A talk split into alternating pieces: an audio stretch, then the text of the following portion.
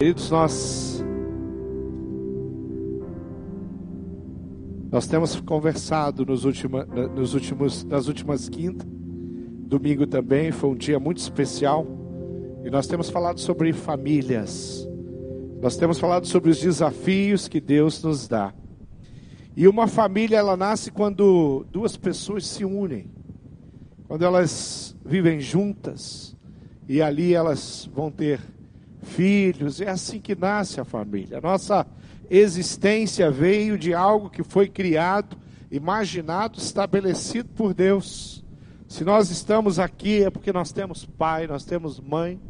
Ninguém aqui veio de outra forma para esse mundo, senão por pessoas que Deus permitiu, escolheu e por isso nós estamos aqui.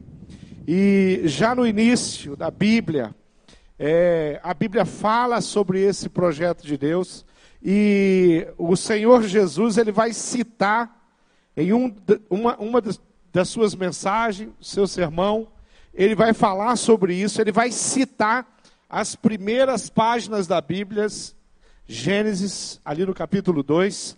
Jesus vai citar em Mateus 19, 4 a 6, e ele vai dizer assim: E Jesus respondeu a uma pergunta que haviam feito para ele: Vocês não leram que no princípio o Criador os fez homem e mulher e disse: Por essa razão o homem deixará pai, deixará mãe e se unirá à sua mulher, e os dois se tornarão uma só carne. Assim eles já não são dois, mas sim uma só carne.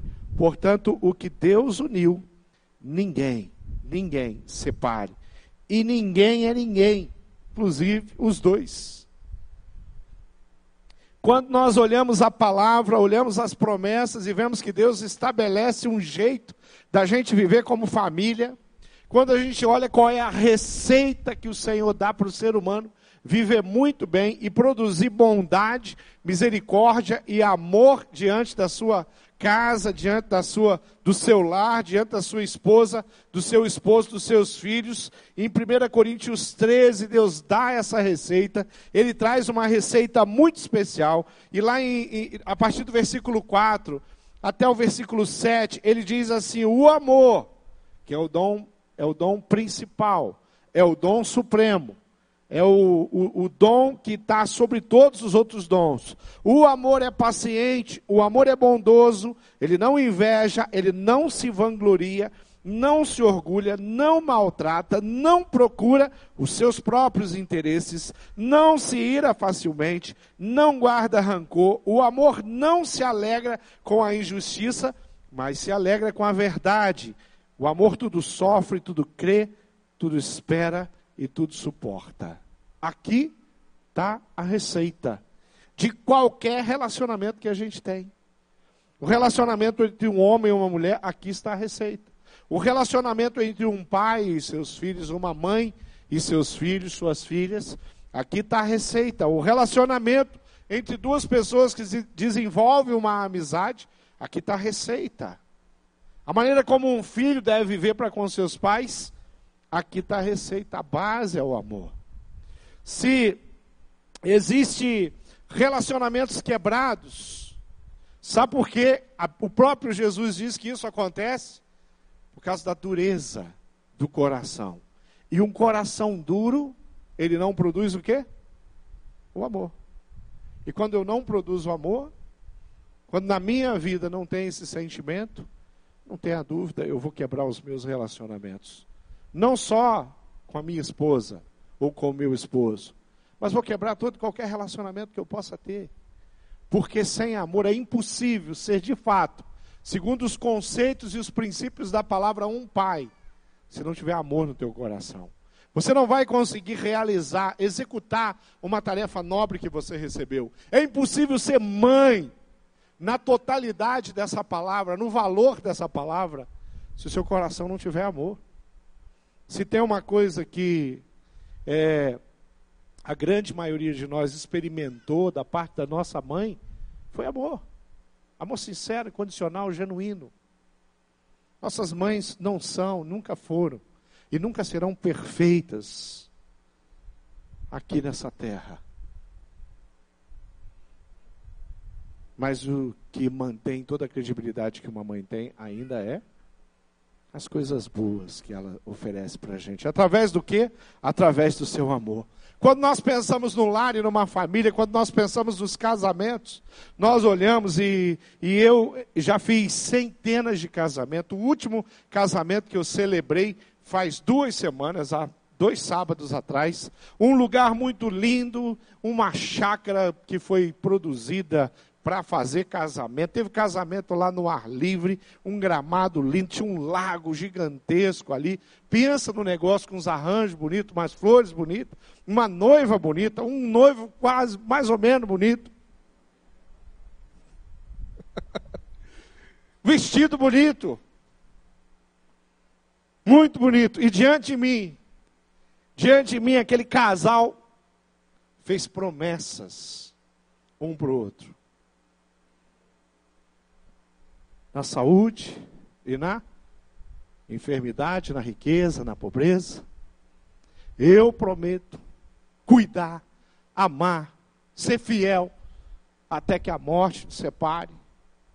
E eu até hoje, dos sei lá quantos casamentos eu já fiz, e o número ainda maior de casamentos que eu, que eu participei, que eu, eu estava lá, eu nunca vi alguém dizer não na hora das promessas.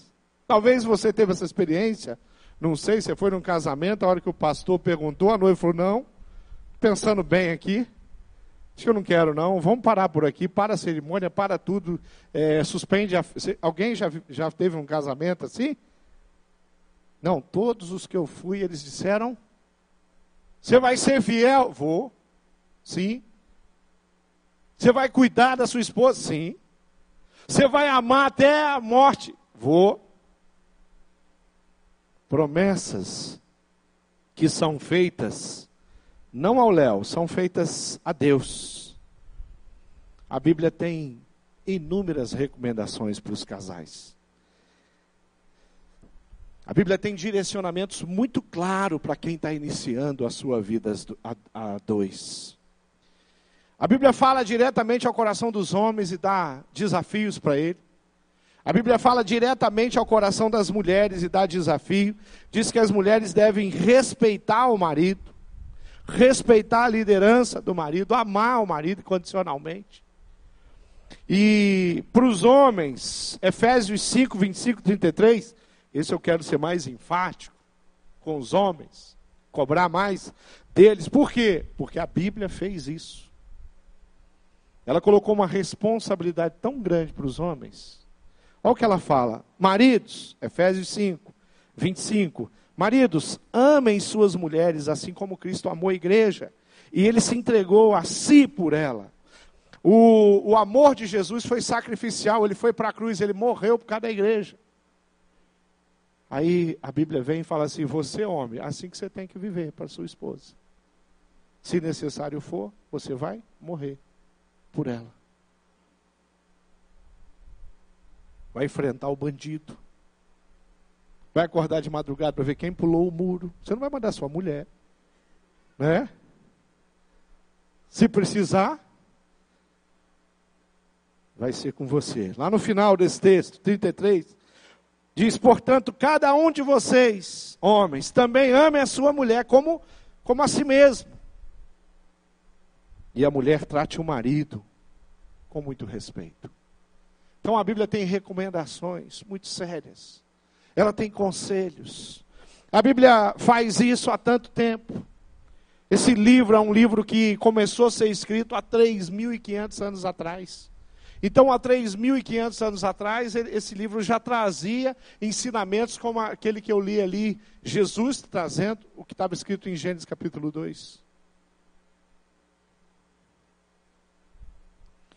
Quando um casamento, por exemplo, prova um desequilíbrio, falta de interesse um pelo outro, quando o, falta o respeito, falta carinho, falta amor, querido, nada mais faz sentido. E o casamento, ele sustenta a família no propósito de Deus. Jamais crianças deveriam crescer longe de seus pais, a não ser por uma fatalidade. a não ser pela morte. Por que, que eu estou falando isso? Eu estou falando isso porque nós estamos num tempo onde a, a quebra dos relacionamentos tem sido muito comum, tem acontecido. Eu estou falando isso porque nós temos que olhar para a palavra de Deus e falar assim: eu preciso não só viver, eu preciso viver e propagar. Talvez você que está sentado aí, você falou, pastor, eu já passei por uma crise dessa. Eu me divorciei, o meu casamento quebrou. Mais uma razão para você ser um pregador da, dos princípios da palavra de Deus e dizer para as crianças, para os jovens, para os outros casais: guardem o seu casamento, valorize o seu casamento. Cresça. Princípio bíblico para o casamento nos leva a um desejo muito consciente. princípio básico do casamento é abençoar e produzir alegria no outro. O princípio básico do casamento, do relacionamento, não pode ser eu vou casar porque eu quero ser feliz, eu quero me dar bem. Não é isso. A Bíblia não ensina isso. A Bíblia ensina que você entra no relacionamento para servir. A Bíblia diz que você tem filhos para servi-los, para cuidar, para proteger, para ensinar o caminho para eles. É serviço o prazer que nós podemos tirar de um relacionamento é a oportunidade que nós temos de servir aquela pessoa. E os casamentos não se quebrariam tanto na nossa sociedade, na nossa cultura, se nós tivéssemos esse tipo de postura, se nós entrássemos num casamento. Aí tem que perguntar para os noivos ali no altar, querido, você está pronto para servir essa mulher até morrer? E lá a palavra é sim, pastor. E você, querida, você está pronta a servir o seu marido, abençoá-lo? Sim, esse tem que ser o propósito. É muito, é necessário um esforço muito grande para transformar um lar em um ambiente aconchegante, um ambiente de paz. O ser humano às vezes acha que isso é automático. Eu vou me casar e pronto, acabou. Eu vou ser feliz, eu vou viver em paz. Às vezes eu não me esqueço que eu vou me casar e que eu vou construir um lar, ou que eu fiz isso, muitos aqui são casados há muitos anos, e falar assim: não, pastor, todo dia nós construímos alguma coisa, e todo dia nós crescemos, e todo dia nós aprendemos, e faz 28 anos que eu estou aprendendo a ser esposo, faz 28 anos que a minha esposa está aprendendo a ser esposa. Quantos anos você está aprendendo a ser esposo? Ou está aprendendo a ser esposa? Querido, não é um documento de registro civil, nem a promessa feita aos pais, aos padrinhos, ao pastor. Mas o que produz de fato um casamento é o companheirismo, a cumplicidade. É todo dia. É a renúncia. É o amor, é o interesse em abençoar, em produzir naquele lá alguma coisa especial que glorifica a Deus todos os dias. Se tenho algo que é para mim a oportunidade de adorar a Deus, é o meu casamento. A minha postura como marido. Isso me dá todo dia a oportunidade de adorar o Senhor Jesus com a minha vida. Às vezes de forma mais tranquila e simples, às vezes num esforço duplo para acertarmos, para aprendermos, para abandonarmos algumas práticas que é, chegou através de mim, através da minha esposa, através de você, através da sua esposa, um hábito ruim que se instalou, uma palavra ruim, e a gente, ao invés de crescer, juntos a gente começa a, a, a ruir os nossos alicerces, o nosso relacionamento começa a ficar muito distante. Se tem uma, uma decisão perdedora que a nossa sociedade tem conhecido, é a decisão do divórcio se tem uma decisão que destrói, que traz transtorno, desequilíbrios múltiplos na vida de uma família, de uma pessoa, é um negócio chamado divórcio. Divórcio tem sido encarado com tanta naturalidade que algumas pessoas chegam ao cúmulo de fazer uma festa de despedida do casamento e chamam os amigos para essa festa. Celebrar. Aí, sabe o que é interessante dessas cerimônias, dessas festas de despedida? O término, um casamento, que, um casal que resolveu casar, é que lá também tem palavras de gratidão um para outro. Estão agradecendo o tempo que nós vivemos juntos. Parece que foi lindo.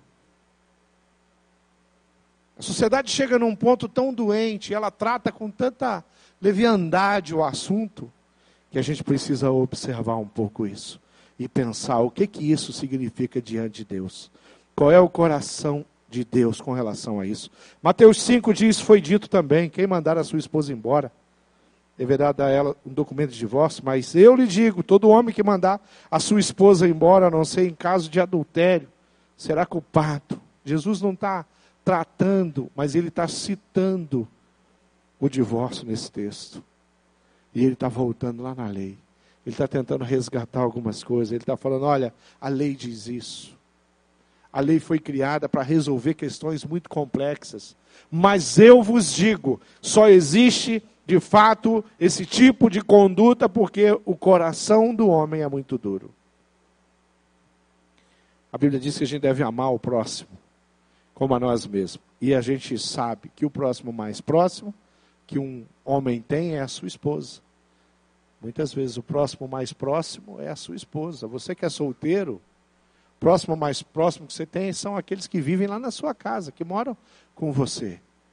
E você deve sim considerar isso.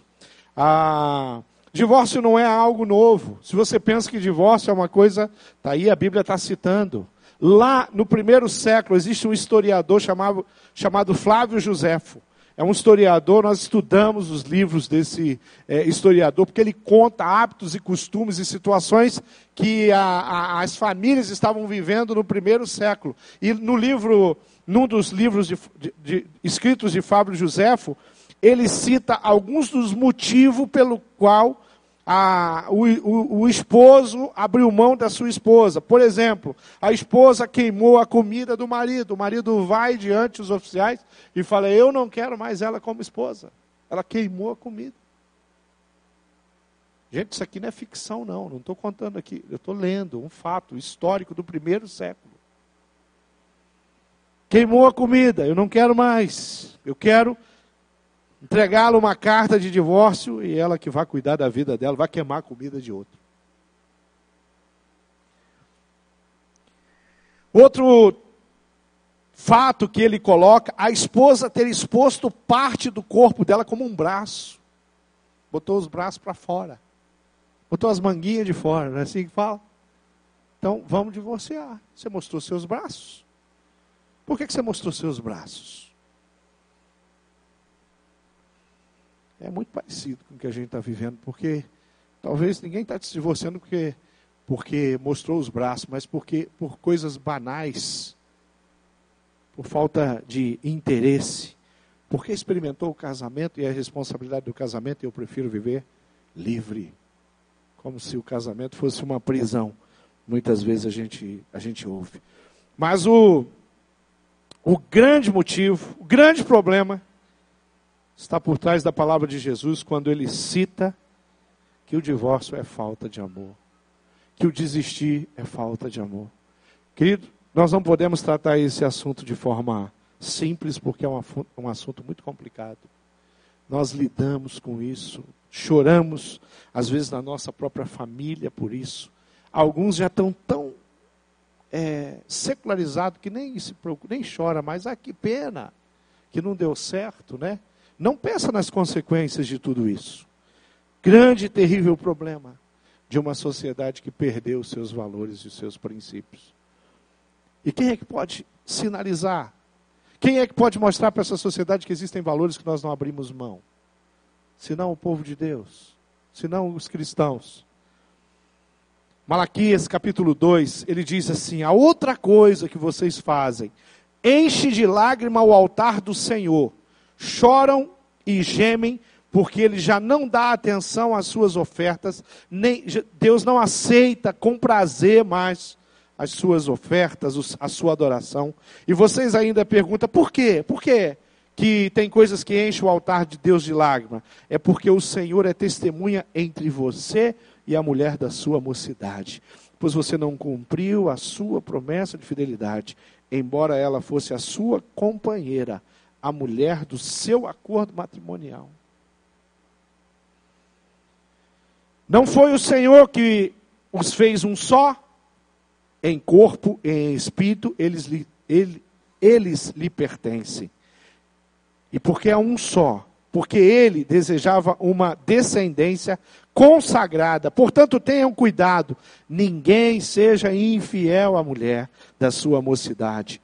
Aí, o versículo 16, ele vai dizer: Deus vai dizer: Eu odeio o divórcio, diz o Senhor, o Deus de Israel. E o homem que se cobre de violência, como se cobre de roupas, diz o Senhor dos Exércitos. Por isso também tenham bom senso não sejam infiéis. A Bíblia diz que Deus odeia o divórcio. E às vezes a gente pega essa palavra e usa ela de forma legalista e fala assim: olha, então eu não posso me divorciar porque Deus odeia o divórcio. Mas tem outras coisas que Deus odeia também: o homem que se enche de violência. Uma casa onde falta o respeito. Deus odeia a, a falta de respeito entre uma esposa e um esposo.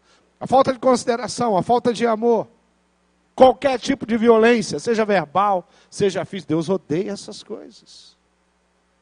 Deus não nos colocou lá para viver dessa forma. Ele nos colocou lá para viver, sabe como? Abençoando, edificando, servindo. E esse é o propósito de Deus. Malaquias afirma isso. Tem algumas coisas que Deus odeia.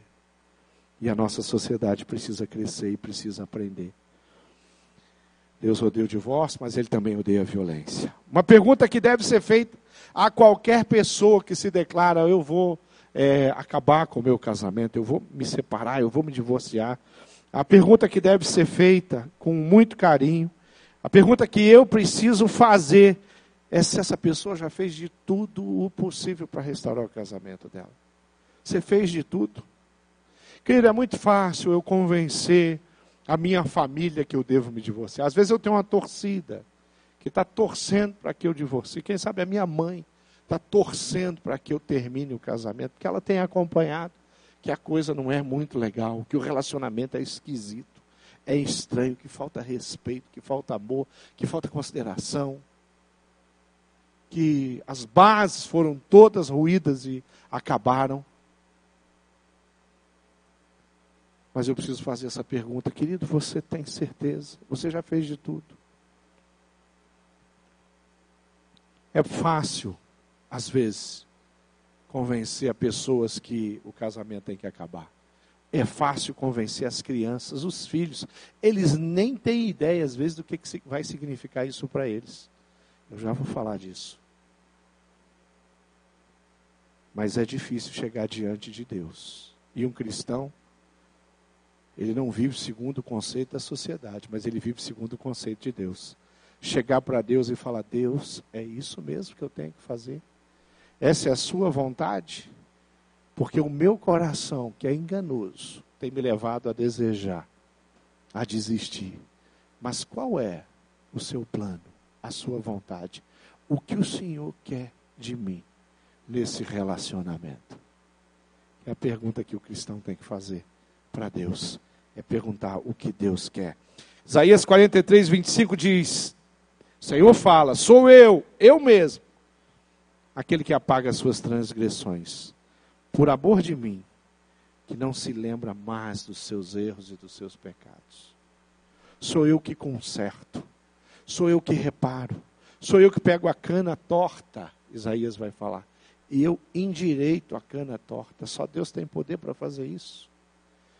Queridos, muitos desastres no casamento têm a ver com escolhas, têm a ver com decisões. Às vezes você fala, é, eu estou casado há 20 anos, pastor. E esse casamento, desde que ele começou, não acredito nisso.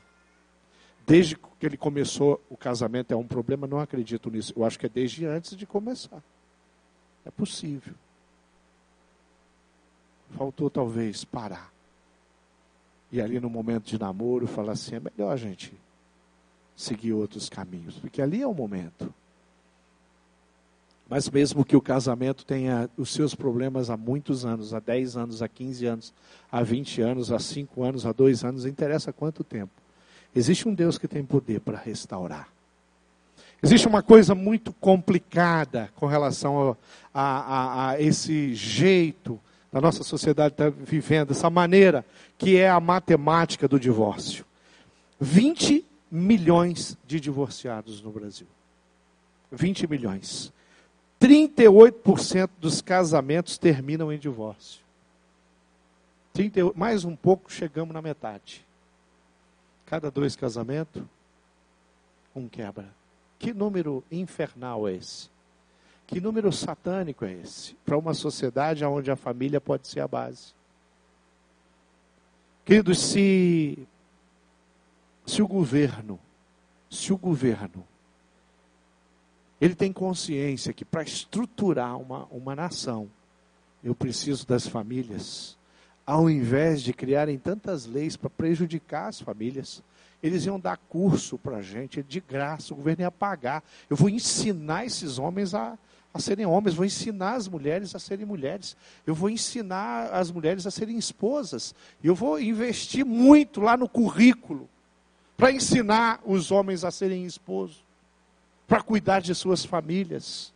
Nós tínhamos outro patamar em torno da violência, ou você acha que o número que nós temos da violência não está ligado ao número que nós temos de divórcio? Não está ligado ao número, porque nós temos 38 do, dos casamentos que terminam em divórcio, mas nós temos um outro número grande, eu não tenho essa estatística, talvez ninguém tenha, de casamentos que não se divorciaram. Eles estão lá, mas não vivendo o que o casamento tem para proporcionar, criando resultados muito complicados, machucaduras muito profundas no coração das pessoas. Nós temos que nos atentar para isso e viver de forma diferente e não nos conformar com o jeito que a nossa nação, a nação brasileira está vivendo.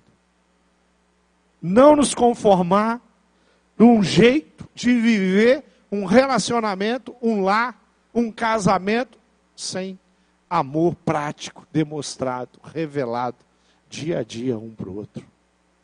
Coisa terrível.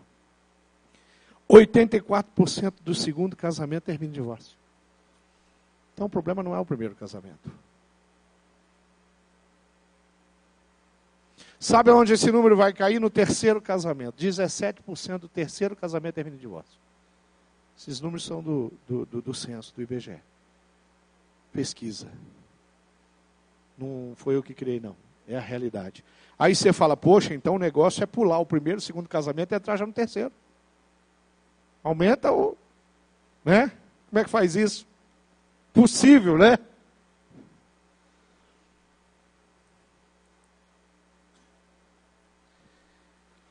Tem um, uma família na nossa igreja, um casal que eu amo muito, muito preciosos. Tenho aprendido com eles.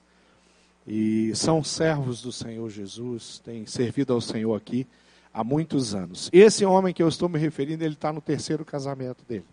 E um dia, ah, já faz uns anos isso, eu estava conversando com ele. E ele estava me contando a história dele. E ele estava me falando.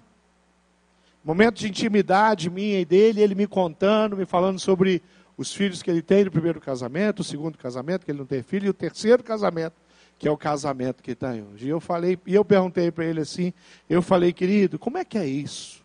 Uma experiência que eu não mas como é que é? Você sair de, e, e um, um relacionamento quebrar. E ele falou: Isso é a coisa mais devastadora que existe no homem. Quebrar o seu casamento. Aí ele falou: Aí você entra num segundo casamento. Aí o segundo casamento não deu certo. Aí ele falou: Aí você se sente a pior pessoa. Não nasci para isso. Não... Mas aí ele tem uma experiência com Cristo. Ele entra num terceiro casamento. Aí ele faz uma das declarações que eu nunca esqueci. Já até registrei isso em um dos meus livros, essa história. E ele fala assim: olha, se no meu primeiro casamento eu tivesse o entendimento do que Deus queria para a minha vida, e eu tivesse condição de ouvir Deus e agir como esposo, segundo aquilo que Deus tinha para mim, o meu primeiro casamento nunca tinha terminado. Ele falou: o meu primeiro casamento, a minha a, a minha terceira esposa, ela tem características diferentes da segunda e da, da primeira. Mas ela não é diferente, ela é tão mulher. A minha primeira esposa não era uma megera. O que faltava para mim era a sabedoria de Deus que eu tenho hoje. Eu vivo bem com a minha esposa. Porque hoje eu faço as coisas do jeito que eu. Hoje eu sou marido. Eu cuido, eu zelo. Eu não fiz isso. Elas são diferentes, elas têm personalidade diferente, mas o que mudou não foi as mulheres, foi o coração desse marido. Maneira dele investir e agir e encarar as dificuldades e as lutas que ele qualquer casamento tem. Quantas vezes nós precisamos ajustar. Mas o que nos leva a fazer isso, sem sombra de dúvida, é o amor. O Brasil registrou no ano de 2016 1 milhão 95 mil 536 divórcios. Um ano. É um milhão. É um número grande, né? 2016. 2015. Todo ano. Todo ano nós temos casamentos civis sendo quebrados. É um número grande, é um número alarmante. Agora, quando eu penso no custo financeiro de um divórcio, olha só o que, é, o que a pesquisa diz: 42% dos homens, eles prosperam depois do divórcio.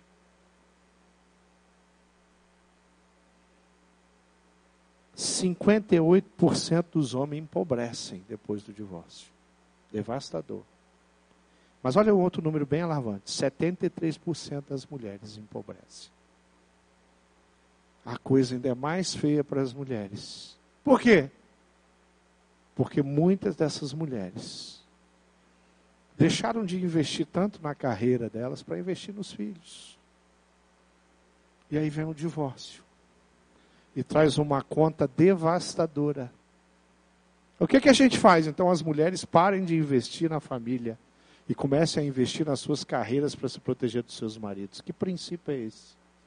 Que cristianismo é esse? Porque se necessário for os dois, quando necessário for dar um passo para trás para investir na sua família. Tem nada mais nobre de que uma mulher, quando chega a época da maternidade, ela dá um passo para trás. Para que aquelas crianças sejam cuidadas com amor, com presença com ensinos diários, com proteção. Com... Só que numa realidade dessa, se torna mais uma bomba. Então, o custo do divórcio é um custo muito alto muito alto. O custo emocional é mais complicado ainda do que o financeiro. O problema é maior. Muitos dizem que o seu casamento era um inferno. Mas aí vem o divórcio, aí vem o verdadeiro inferno. Aí sim, chegou no inferno. Não estava no inferno ainda. A coisa pegou.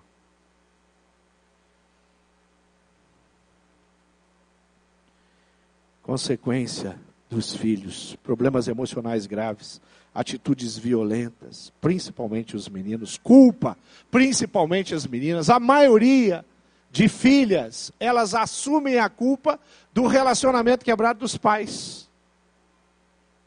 E elas convivem, elas expressam isso, não, elas não têm esse entendimento. Só que elas vivem dessa forma. E isso traz uma conta, como por exemplo, gravidez precoce, baixa autoestima, depressão, perdas nos estudos, perdas de amigos, dificuldade de relacionamentos, consumo de droga e outras coisas que muito comum, muito provável, num percentual alto de filhos do divórcio. E sabe o que, que acontece com o filho do divórcio? Quando ele entra no casamento dele e ele encara o problema, alguma dificuldade, alguma crise, sabe qual é a saída que ele tem como exemplo? O divórcio. Aí vira uma bola de neve. Quando ele olha para trás, os meus pais não tentaram. Eles não lutaram pelo casamento, pela família. Eles simplesmente desistiram. Querido, isso é muito forte. Os exemplos do meu pai e da minha mãe são muito fortes para mim. muito fortes. A tendência é eu repeti-los. Eu tenho que fazer um esforço para não repetir os erros do meu pai e da minha mãe. Então existe, nós precisamos olhar para um assunto sério. Além do custo financeiro, do custo emocional, também tem um custo espiritual. Muitos casamentos são difíceis e precisam muito da ajuda de Deus. E a separação nunca é a saída simples para resolver. Traz transtornos na vida espiritual, sim. Traz dificuldades, sim. Traz dívidas. É complicado você quebrar um princípio, quebrar um pacto. E grande maioria dos relacionamentos quebrados, banalidade, é falta de submeter a crescer, a se desenvolver, a aprender, a servir, a ser humilde, a se declarar. Falta de coisas simples.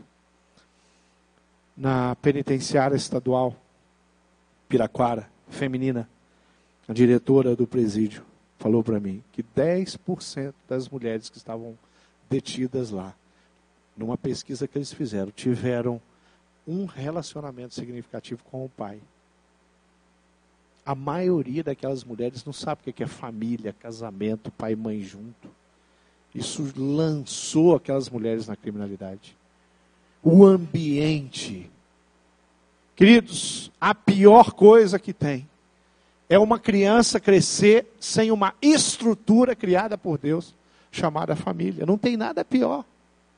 Eu convivi com adolescentes na DA durante 15 anos, eles me falavam que eles. É, eu perguntava, você, por que, que você se envolveu com o crack? Aí ele falou assim: quem me passou o crack, quem me fez provar o crack pela primeira vez foi a minha mãe. Mas por que, que a sua mãe fez isso? Porque a minha mãe era drogada. E ela era drogada e ela me viciou. Aí eu comecei a fazer o quê? Conseguir droga. Comecei a roubar para conseguir droga. Então eles aprenderam, eles foram iniciados. Você chama isso de família? Não. Você chama isso de mãe? Não. Isso é o próprio Satanás. Eu cresço num ambiente de desajuste. Eu cresço com a violência doméstica. Eu cresço desajuste total eu cresço acompanhando a minha mãe, recebendo homens constantemente.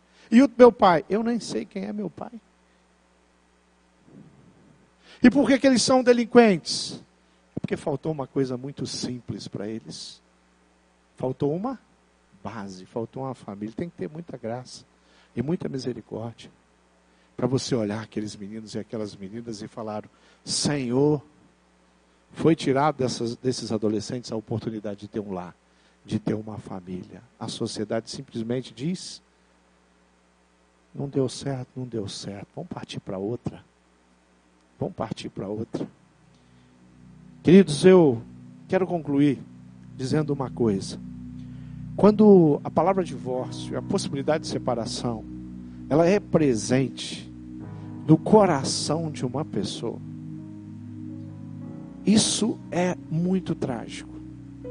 Se tem uma coisa que eu louvo a Deus, nos meus 28 anos de casada, é que a minha esposa nunca ouviu de mim que eu queria me separar dela. Ela nunca ouviu isso de mim. Mas tem uma coisa melhor ainda: eu nunca ouvi da minha esposa isso. Você acha que 28 anos de casa, casamento, nós não tivemos as nossas crises, as nossas dificuldades, não tive que aprender, não ficou desconfortável, não sabia exatamente como agir em algumas situações? Não foi uma nem duas. Mas o temor do Senhor nunca faltou. Nunca faltou. Mas de repente eu estou falando com você e falo, assim, pastor, eu já falei isso tantas vezes para minha esposa. Eu já falei isso para o meu esposo. Então quer dizer que eu sou melhor que você? Não, querido. Eu sirvo ao mesmo Deus. E você tem a oportunidade de reparar isso. E olhar para o seu esposo e para a sua esposa como alguém que está ali você fala: Eu não vou abrir mão dessa pessoa na minha vida.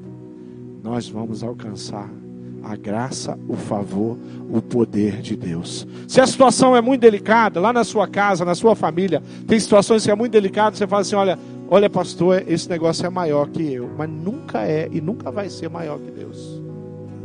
Se você acha que você tem alguma condição, você está tremendamente errado. Se você acha que eu tenho alguma possibilidade de manter o meu casamento 28 anos, você está extremamente errado. Se tem alguém que pode fazer isso, é Jesus. Se tem alguém que capacita um homem e uma mulher, é Jesus. Se tem alguém que mantém uma família unida, isso é Jesus. Perder um pai, uma mãe na adolescência porque morreu, não é devastador. Mas um pai que sai de casa, ou uma mãe que sai de casa, gera transtorno muito complexos. Muito complexos. Se é caso de estudo, e é do jeito que eu estou falando. Quando eu perdi meu pai, eu era meio jovenzinho. Ele morreu. Eu fico com as memórias daquele pai. Aonde que esse pai saiu para ir aonde? Saiu para ir para o céu. Para a presença de Deus. Ele não saiu para ir embora com outra mulher. Ele não saiu e agrediu a minha mãe antes de sair. A minha mãe não, não foi embora porque ela se apaixonou por um colega de trabalho. Ela morreu, o Senhor recolheu ela. A minha mãe está com Deus. Ela não me abandonou.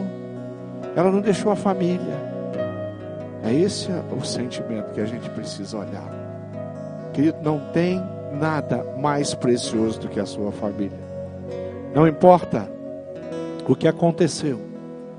O que importa agora, hoje, aqui, é como que nós vamos tocar esse negócio daqui para frente.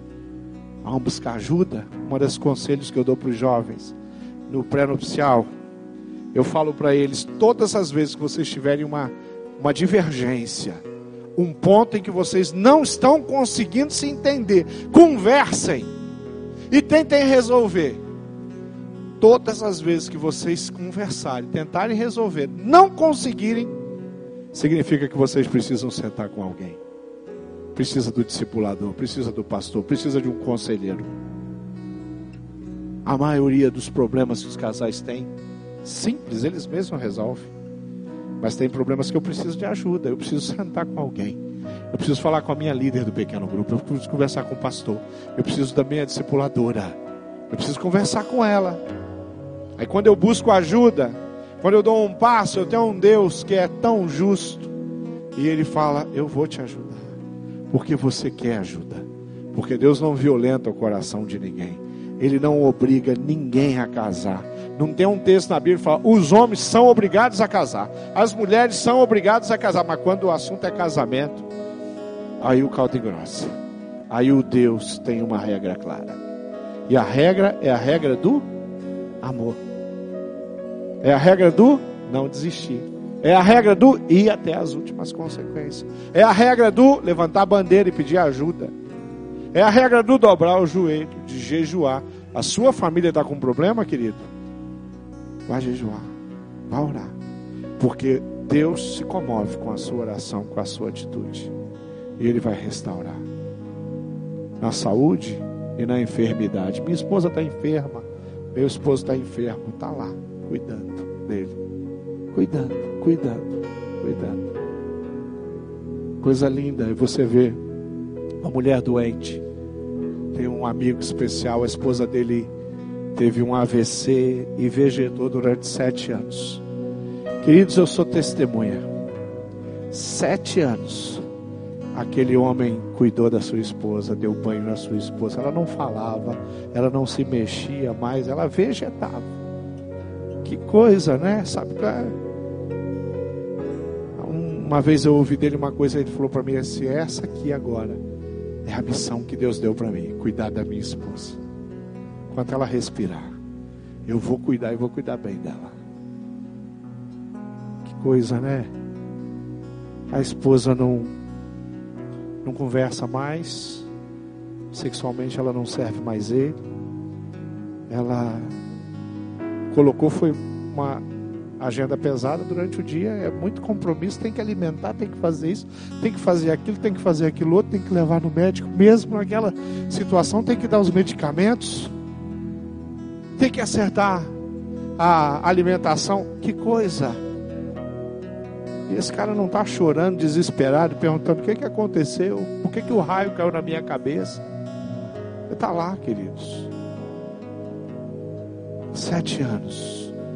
Depois de sete anos vegetando, o Senhor a levou. Cumpriu a nobre tarefa dele de cuidar da esposa dele sete anos. Isso é casamento. Isso é relacionamento. Isso é família. Isso é bonito.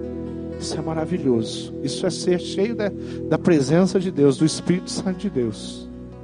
Incondicionalmente, em toda e qualquer situação e circunstância eu sou servo do Senhor e eu vou vencer.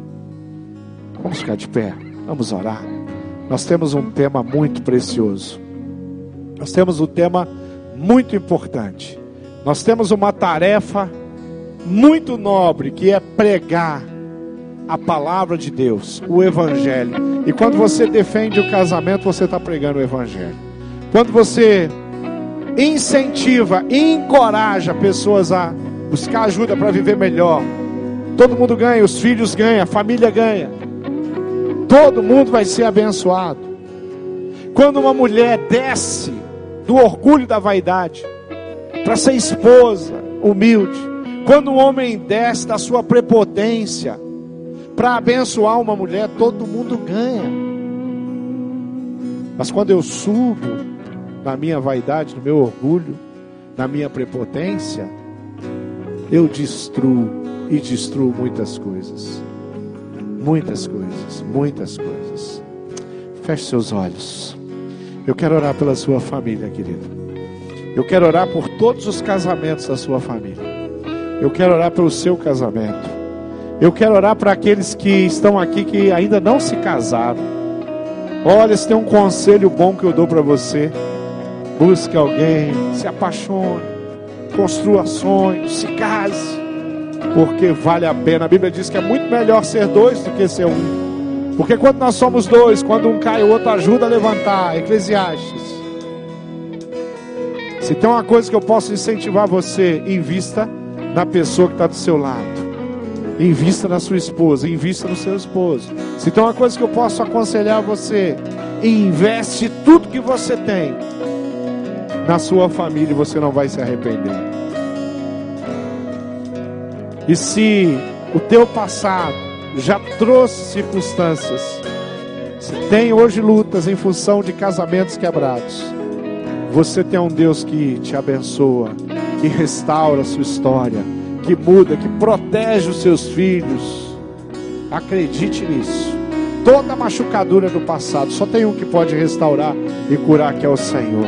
Feche seus olhos. Pai amado, nós queremos te louvar porque o Senhor faz as coisas numa perfeição tão grande. O Senhor definiu, escolheu, criou, determinou a maneira como nós viveríamos e a família foi algo que o Senhor instituiu. O Senhor escolheu o homem para viver ao lado da mulher e juntos construírem lares, Pai. Eu te louvo por todos aqueles que perderam a sua família por alguma razão, mas o Senhor os arrebanhou, os acolheu e tem cuidado. Eu te louvo por todos aqueles que o Senhor deu uma oportunidade de reconstruir. Mas eu peço que o Senhor proteja Jesus, cada casamento aqui. Todos os casamentos, casais da nossa igreja, protege, da nossa família, protege o teu povo. Não deixe o seu povo viver movidos motivados, influenciados pelo secularismo e copiando coisas lá de fora. Nós queremos viver a verdade, a verdade é a tua palavra, a tua palavra é Jesus Cristo, nosso Senhor e Salvador. Nós nos entregamos, nós pedimos perdão por todas as vezes que falhamos, pedimos a tua ajuda porque nós queremos prosperar, nós queremos crescer, nós queremos aprender nós queremos servir com muito mais garra, determinação e vontade do que desejar ser servido. Nós queremos influenciar outros, ajudar os casais, aconselhar. Nós queremos motivá-los, incentivá-los a continuar juntos e vencer as batalhas, as diferenças e as lutas. Nos ensina, Pai, a viver segundo o teu coração. E nós oramos agradecido em nome do Senhor Jesus. Amém.